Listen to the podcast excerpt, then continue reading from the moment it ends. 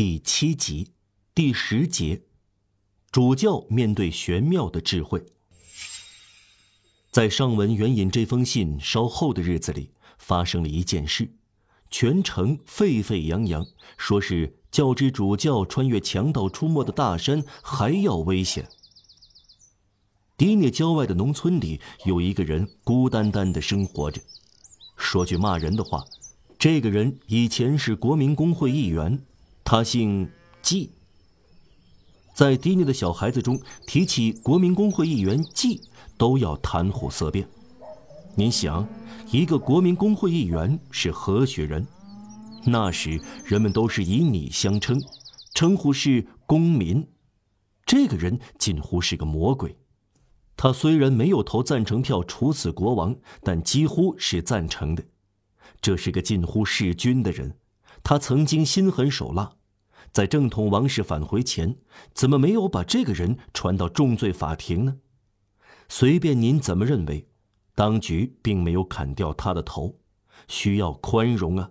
是的，不过得到的是善意的终身放逐，罪有应得啊。再说这是一个无神论者，就像所有那类人一样，这都是鹅群对鹰隼的说长道短。季究竟是不是一只座山雕？是的。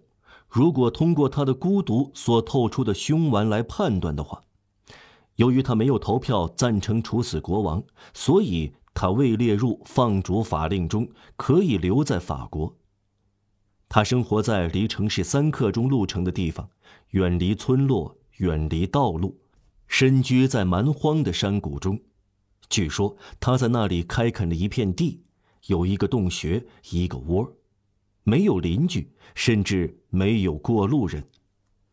自从他住在这个山谷里，通常那里的小路便消失在草丛中。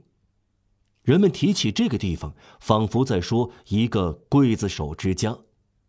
可是主教在思索，不时地遥望天边那一丛树所标志的老国民工会议员居住的山谷，说道：“那里有一个孤独的灵魂。”他在思想深处又说：“没拜访他，我对他还欠着什么呢？”但是说实在的，这个想法最早是自然而然产生的。在思索之后，他又觉得他古怪而无法办到，几乎令人讨厌。因为说到底，他也有大家的感觉。他虽然没有明确的感到国民工会议员使他产生了这种感觉。他犹如达到仇恨的临界点，反感一词就足以表达了。然而，母羊身上的界限该让牧羊人后退吗？不，不过这是一头怎样的羊啊？善良的主教左右为难，有时他朝那边走去，然后又返回。一天，城里传言纷纷。说是有一个照料生活在陋居中的国民工会议员的牧童来找医生，老罪人垂危，他瘫痪了，过不了夜里。感谢天主啊！有的人还添上这么一句。主教拿起他的拐杖，上文说过他的教袍有点旧，又由于晚上很快就要起风，所以他穿上了外套，然后就出发了。当主教来到那个被放逐者居住的地方时，落日西沉，几乎碰到地平线了。他的心有点砰砰的跳，他辨认出来自己来到这兽穴附近。他跨过壕沟，越过树篱，打开栅栏门，踏入一个破败不堪的园子，大胆走了几步。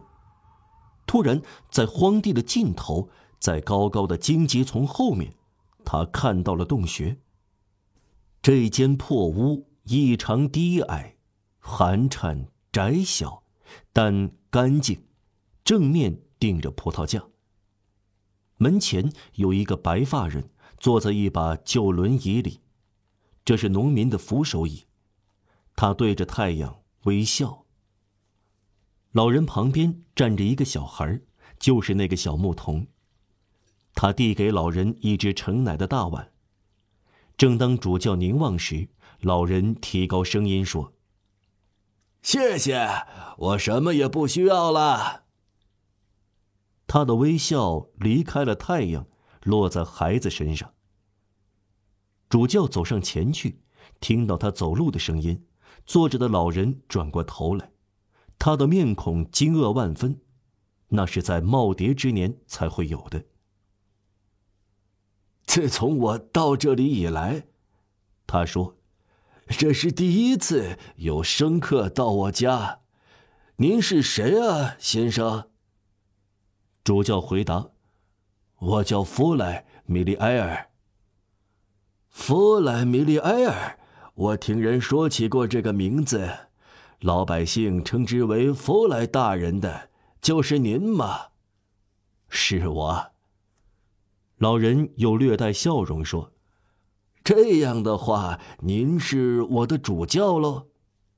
不错，请进，先生。”国民工会议员向主教伸出手来，但是主教没有握住。主教仅仅说：“我很满意的看到别人欺骗了我，在我看来，您没有生病。”先生，老人回答：“我快痊愈了。”他停了一下，又说：“过三个小时，我就要死去。”然后他又说：“我懂点医术，我知道临终一刻怎样到来。昨天我的脚变冷了，今天寒冷上升到膝盖，现在我感到寒冷上升到腰部。当寒冷上升到心脏时，我就会寿终正寝。太阳是美丽的，不是吗？”我让人推到外面来，想对世界最后看一眼。您可以同我说话，这一点不使我疲倦。呃，您来照料一个行将就木的人，做得很好。这一刻有人在场是令人宽慰的。人有怪癖啊，我很想活到黎明，但我知道我只有三个小时的活命。天快黑了，说实话，有什么关系啊？了结一生是一件普普通通的事儿，因此啊，用不着活到早晨。是的，我会在繁星满天时死去。老人转身对牧童说：“你呢？去睡觉吧。昨晚你守了夜，你疲倦了。”孩子走进了破屋，老人目送他，仿佛自言自语的补充说：“我在他睡着时死去，两种睡眠可以为邻呢。”主教没有激动，宛如他无法激动似的。他不相信这种死法能感觉到天主。我们将一切和盘托出，因为伟大的心灵具有的小矛盾。也愿意被人全都指出来。当时他很愿意嘲笑自身，人家不称他为大人，他感到有点被冒犯了。他几乎想反唇相讥，称对方为公民。他忽发奇想，要粗鄙的亲热一下，这样做是医生和教士习以为常的，但他本人并不习惯。这个人说到底，这个国民工会议员。这个人民代表曾经是人间的强者，也许主教生平头一遭感到心情严峻。但国民工会议员朴实而热情地注视着他，目光中兴许能辨别出屈辱。快要花落成泥时，这是很相称的。至于主教那方面，尽管他通常避免好奇，据他看来。好奇与冒犯相连，但是他禁不住要仔细观察国民工会议员。这种注意纵然不是出于同情，要是面对另一个人，仍然可能遭到自己良心的责备。他觉得一个国民工会议员是违拗法律的，甚至违拗仁慈的法则。季很平静，胸脯差不多挺直，声音颤抖。